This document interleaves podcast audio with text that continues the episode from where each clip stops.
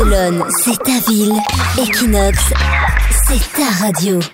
Les news de Barcelone sur Equinox Radio. En ce 22 décembre avec toi Leslie, on parle de loterie. Oui, car les Espagnols dépensent beaucoup pour pouvoir jouer à la traditionnelle loterie de Noël. Donc c'est un événement qui réunit tous les Espagnols. C'est une véritable tradition dans le pays.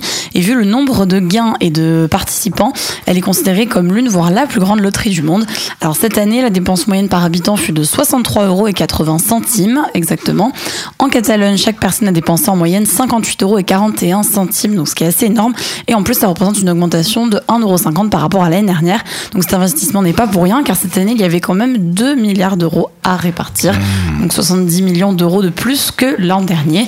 Alors on sait qu'il y a des administrations qui ont gagné à Barcelone, mais si ce n'est pas notre cas, il faudra participer à la loterie El Niño avec un tirage le 6 janvier et le premier prix quand même de 2 millions d'euros. Barcelone, c'est ta ville. Equinox, c'est ta radio.